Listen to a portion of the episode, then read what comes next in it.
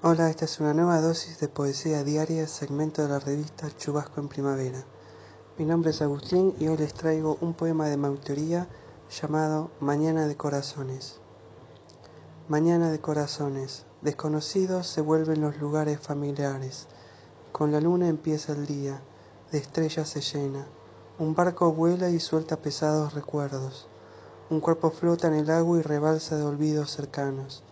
Anuncia la noche el sol, vaya contradicción.